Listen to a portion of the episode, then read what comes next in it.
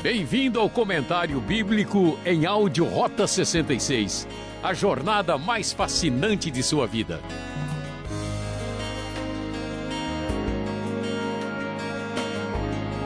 Estudo 13, baseado em Gênesis 12. Uma rota sem mapa. A história do chamado de Abrão. Nós temos agora no capítulo 12 de Gênesis uma nova dimensão no primeiro livro da Bíblia, porque a primeira parte de Gênesis, que vai até o capítulo 11, que trata da história inicial da humanidade, terminou, e agora Deus vai começar a mostrar o seu plano de ação na história da redenção humana. Então a Bíblia diz que o Senhor disse a Abrão, que nós acabamos de ver que nasceu na Babilônia no finalzinho do capítulo 11, e a ordem de Deus foi que ele deveria sair da sua terra, do meio dos seus parentes, da casa do seu pai, e ir para uma terra que Deus haveria de lhe mostrar.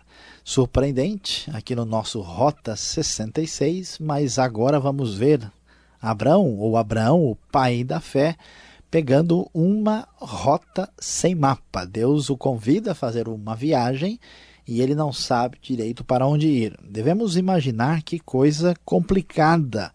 Abraão viaja e ele leva seu pai, leva sua mulher Sarai, seu sobrinho Ló, eles eram patriarcas que de certa forma eram bem de vida e tinham muitos bens e muitos servos, é uma verdadeira caravana que vai numa direção completamente diferente no momento específico da vida. A Bíblia diz que ele tinha 75 anos de idade quando Deus ah, lhe dá essa ordem e ele vai ah, da região de Ur dos Caldeus até a cidade de Arã e depois de Arã ah, eles se dirigem para a região propriamente da terra de Canaã.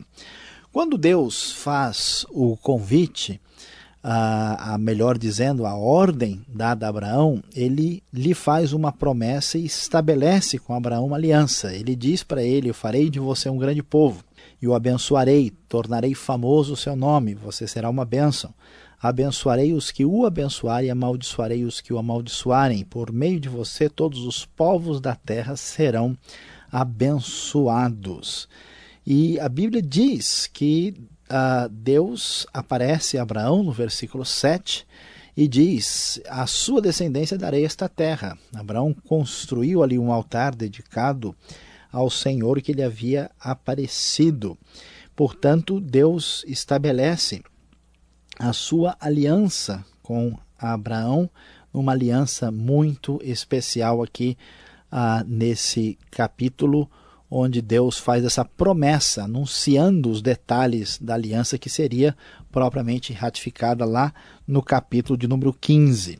E o que vemos nessa história? Deus ordena Abraão vai e ao chegar nesta terra ah, que ele vai habitar, Abraão vai ali perto da região de Betel, ah, depois desce e vai se estabelecer no Negueb, no Egito, e começa perto do Egito, ah, e depois ah, ele vai enfrentar uma grande dificuldade, uma dificuldade de fome naquela terra.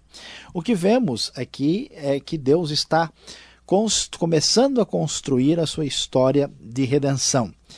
E ele faz uma promessa, que é uma pré-aliança que vai ser definida propriamente no capítulo 15.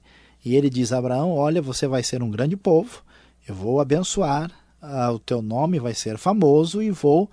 Uh, você será uma bênção, e vou abençoar a todos que o abençoarem. De repente, aquilo que é promessa divina, a palavra divina na qual Abraão confiou para deixar os seus parentes para trás, a sua estabilidade lá na Mesopotâmia, começam a correr um grande risco. Nós vamos ver a ameaça do cumprimento da palavra divina começar a se estabelecer no livro de Gênesis. Então, o primeiro problema sério é que há fome na terra.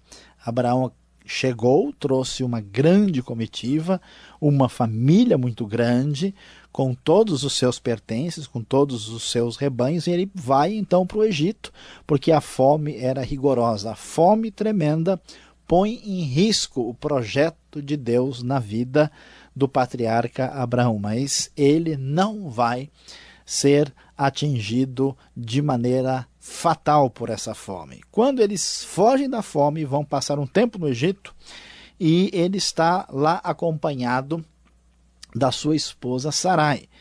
E ele fica muito impressionado, como todos os patriarcas. Ele tem uma esposa muito bonita, e então ele fica preocupado, dizendo: Olha, aqui vão me matar para uh, tomar a minha mulher.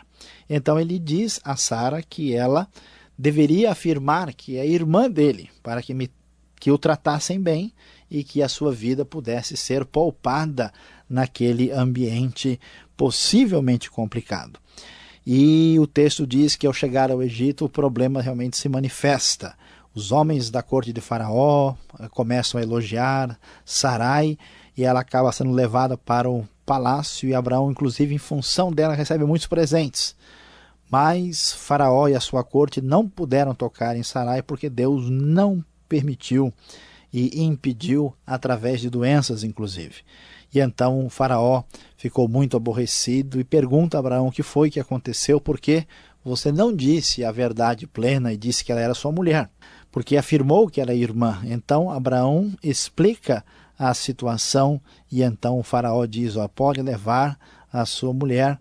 E Abraão então acaba sendo deixado livre desde que não trouxesse mais problemas para ali Faraó e a sua corte. E o que é importante aqui? Deus já tinha dito que Abraão seria uma bênção e que essa bênção de Abraão iria atravessar a sua família, a sua geração. Ele faria de Abraão um grande povo. A pergunta é: como é possível ser um grande povo sem ter filhos. Ele só poderia ter os filhos ah, devidamente legítimos através de Sarai.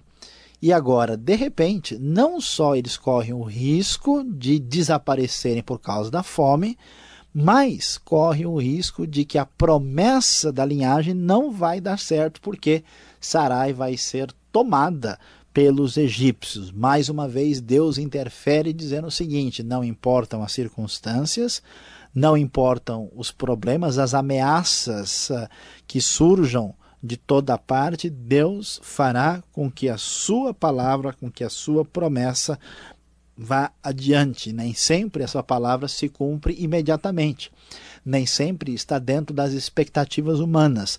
A promessa de Deus para Abraão está estabelecida, e mesmo que a fome chegue, mesmo que Sarai corra o risco de perder a sua condição de esposa de Abraão e ponha em dificuldade todo o projeto, Deus está aí em atividade e em absoluto poder soberano, impedindo que qualquer coisa fora desta situação venha colocar em risco a grande promessa divina. Este é o Deus de Abraão e o Deus que cuida da nossa vida.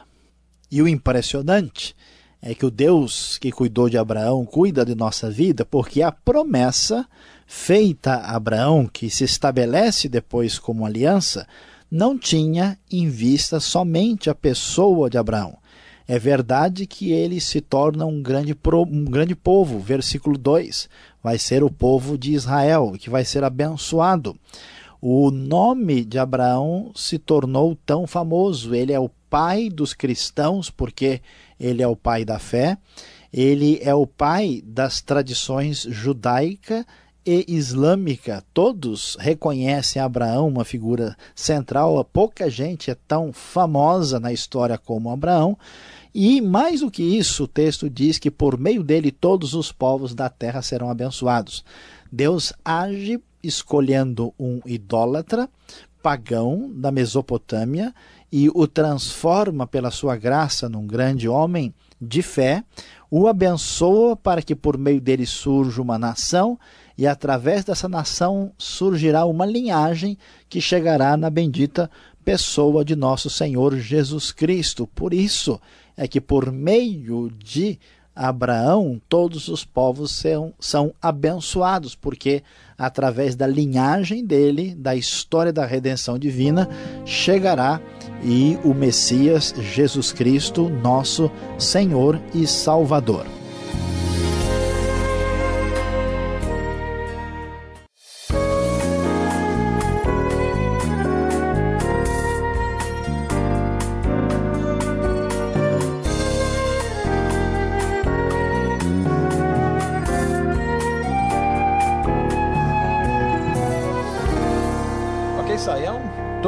Aqui com as perguntas.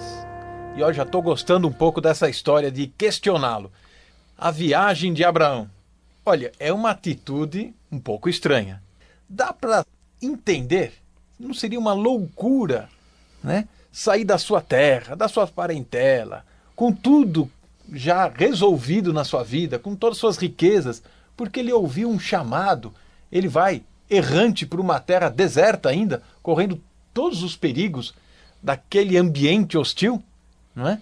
Como é que, que é isso hoje? Tem muita gente como Abraão, né? Pega a sua trouxa, faz a sua malinha e, e vai para a sua terra prometida, entre aspas, né?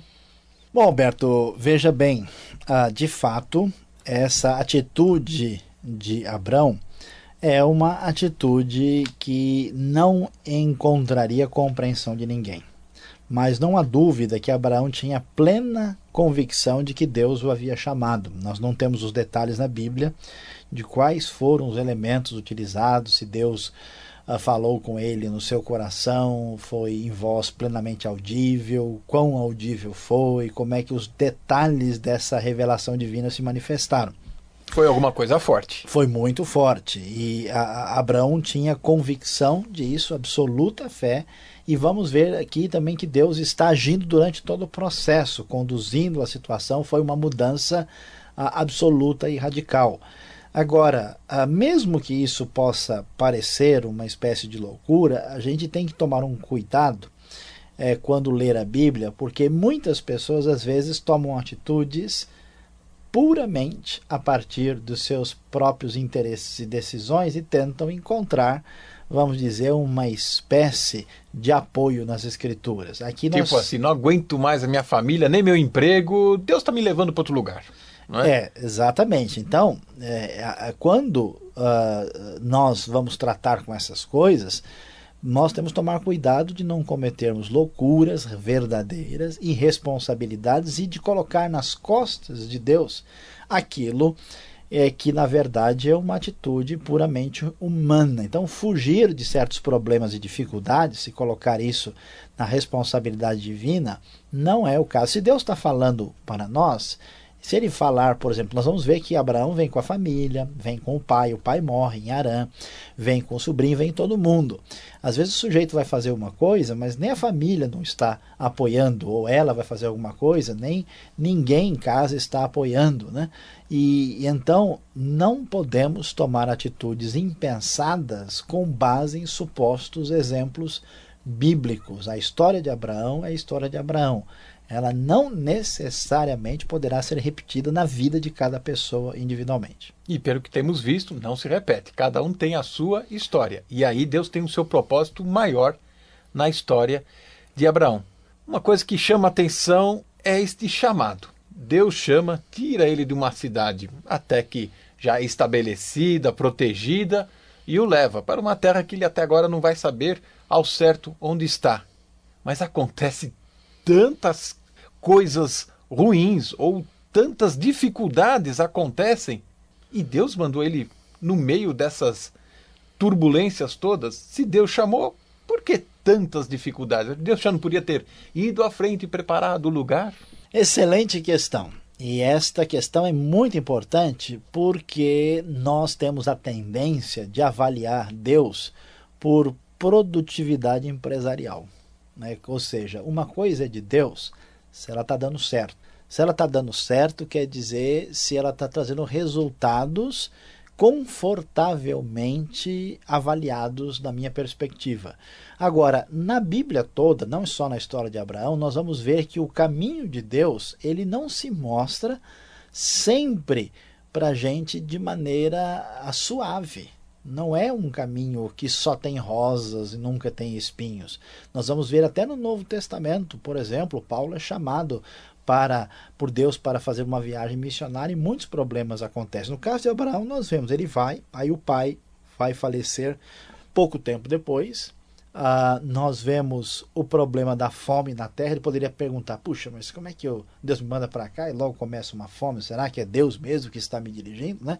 E depois o episódio no Egito. Isso mostra para nós que o direcionamento de Deus na vida uh, dos seus servos, daqueles que o estão agindo dentro do seu plano é marcado por lutas e dificuldades. Não é uma ideia de que se as coisas estão tudo bem, dando certo para você, então quer dizer que Deus está te abençoando. Se você tem problemas, então Deus está contra você. O ah, tem de... pecado aí na história, então é, por isso está tudo dando errado, né? O livro de Jó é muito claro em mostrar que esse tipo de raciocínio não corresponde à realidade bíblica.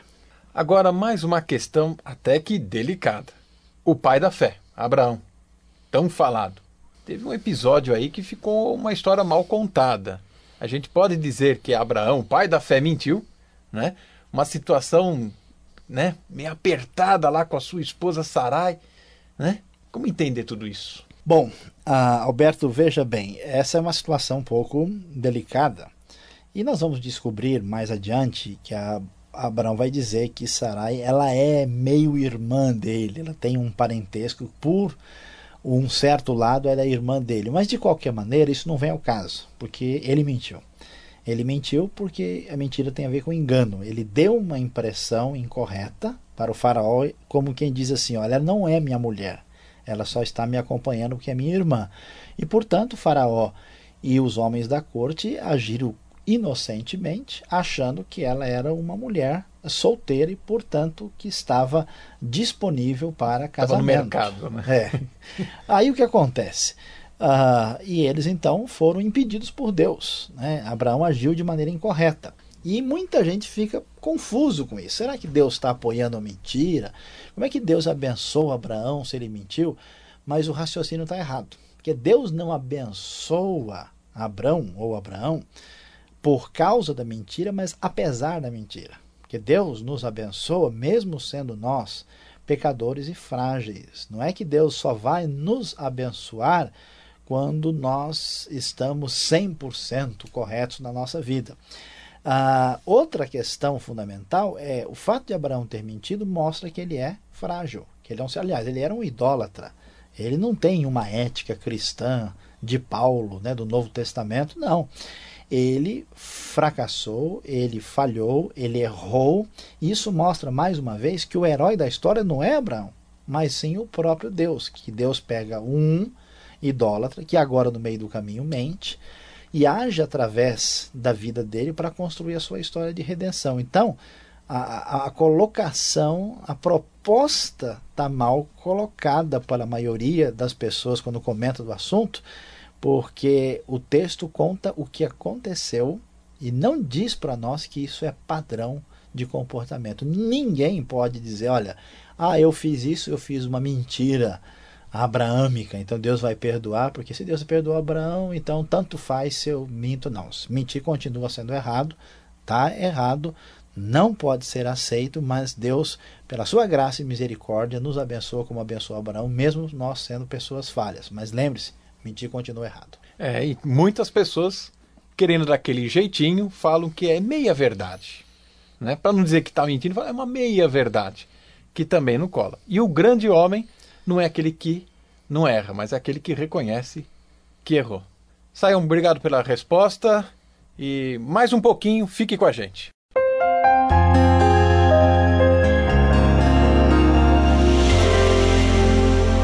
Encerrando Gênesis capítulo 12, a história do chamado de Abraão, aqui na história de uma rota sem mapa, nós chegamos ao momento da nossa aplicação. Qual é a grande lição que podemos aprender nesse capítulo? Sem dúvida alguma, é a lição da fé. Como nós vamos descobrir lá no livro de Hebreus, Abraão é chamado de o pai da fé. Por quê? Porque Abraão estava numa a, a situação de absoluta tranquilidade estabilizado na Mesopotâmia com todos os seus elementos sob controle e Deus o chama e Abraão não tem nada em que se fiar, nada em que pudesse realmente sustentar o chamado divino a não ser na palavra de Deus. A fé é a certeza das coisas que nós não podemos ver, as coisas que nós temos apenas que esperar. Abraão mostra que a sua confiança era tal em Deus que ele coloca a sua esperança e a sua confiança completa em Deus e parte para o novo, o desconhecido, simplesmente se baseando na promessa divina. E ainda nós vamos encontrar os problemas no meio do caminho, as dificuldades.